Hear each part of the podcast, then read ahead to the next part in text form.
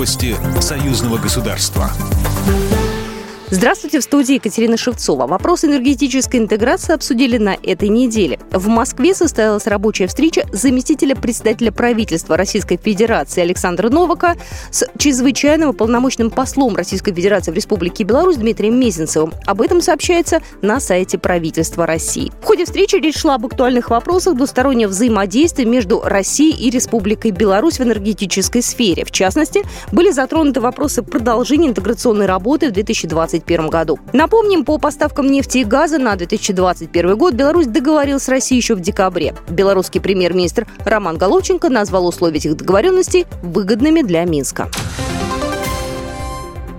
В Минске простились с митрополитом Филаретом. На церемонии в Свято-Духовном кафедральном соборе присутствовали президент Беларуси Александр Лукашенко и митрополит Минский Заславский Вениамин. Митрополит Филарет, более двух десятков лет возглавлявший Белорусскую православную церковь, умер 12 января на 86-м году жизни. Сегодня состоится архиерейская божественная литургия панихида. После нее тело почившего митрополита Филарета, согласно его завещанию, будет погребено за крестовоздвиженским храмом Успенского Жировического монастыря.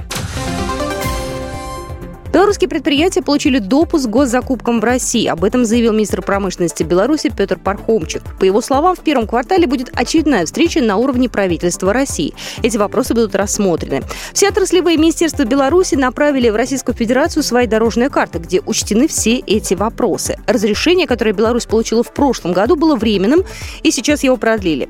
Теперь правительство страны работает над тем, чтобы отечественные предприятия могли участвовать в госзакупках в России на постоянной основе. Александр Лукашенко назвал этот вопрос принципиальным. Беларуси и России важно расширять взаимодействие вузов с учетом запросов рынка. В ходе встречи посла России в Беларуси Дмитрия Мезенцева и министра науки и высшего образования Российской Федерации Валерия Фалькова была подчеркнута особая значимость решений совместных коллегий. По словам Дмитрия Мезенцева, обсуждались и вопросы, касающиеся расширения возможностей для поступления выпускников российских и белорусских школ в вузы двух государств.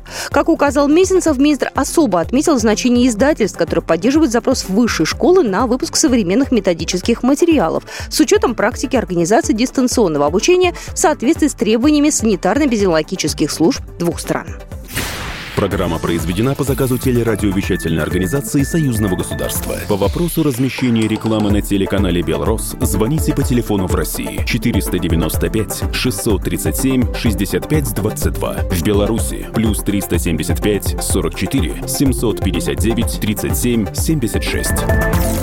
Новости союзного государства.